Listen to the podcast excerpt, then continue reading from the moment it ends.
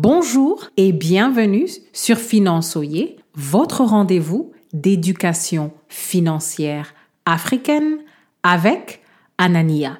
N'oubliez pas de vous inscrire à la newsletter de financeoyer.com en cliquant sur le lien dans la description. Quelle est votre réaction si votre partenaire vous dit je n'ai pas de compte à te rendre sur mes dépenses. Restez à l'écoute pour apprendre comment combattre l'infidélité financière. Le problème du jour est que beaucoup d'Africains en couple sont poussés à accepter l'infidélité financière. C'est devenu complètement normal d'abuser de son partenaire financièrement. Des choses à considérer, c'est que on doit des comptes à notre partenaire sur le pourcentage de nos ressources que nous avons décidé de partager.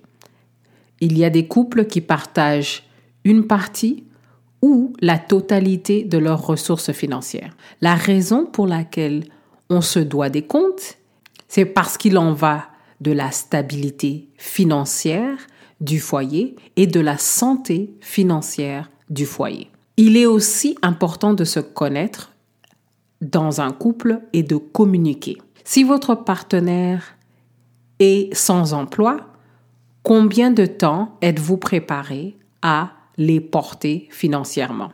Quels sont les paramètres de comportement financier qui sont acceptables ou inacceptables? Il faut aussi penser au montant seuil. C'est le montant qui exige que deux personnes puissent participer à la décision. Bien entendu, ce montant seuil sera sélectionné d'après vos moyens. Un exemple que nous connaissons, c'est dans les entreprises. Si vous voulez dépenser 5 euros pour l'entreprise, il n'y a pas de problème. Mais si vous voulez dépenser 5 millions, vous avez une escalation automatique de cette décision financière avec le CEO ou le CFO ou une des personnes dans l'équipe exécutive de l'entreprise. Parce que, à ce point-là, la somme est importante et ça peut affecter la santé financière de l'entreprise. La question du jour est, quels sont des exemples d'infidélité financière que vous avez vus?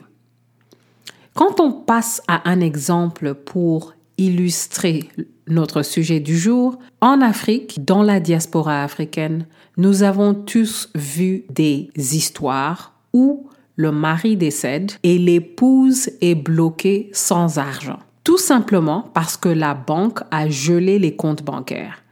Quand on fait des investigations, on se rend compte que le nom de l'épouse est sur les comptes bancaires juste pour des dépenses journalières, des dépenses de base. Son nom n'est pas sur les comptes bancaires pour prendre des décisions majeures. Et ça crée des problèmes. Quand on est en couple, le contrôle financier, c'est du bon sens.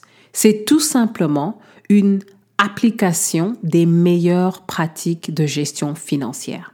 Avoir un compte bancaire qui exige deux signatures pour des décisions financières importantes peut en fait vous protéger contre des détournements de fonds, mais aussi corriger toute erreur rapidement parce que vous avez deux personnes en train de vérifier toutes les transactions. Et contrairement à ce que beaucoup de gens disent, la confiance en couple n'est pas en question quand vous adoptez l'idée de faire le contrôle financier. C'est une question de transparence et de protection de la stabilité de votre foyer financièrement. Merci d'avoir écouté Finançoyer et à la prochaine.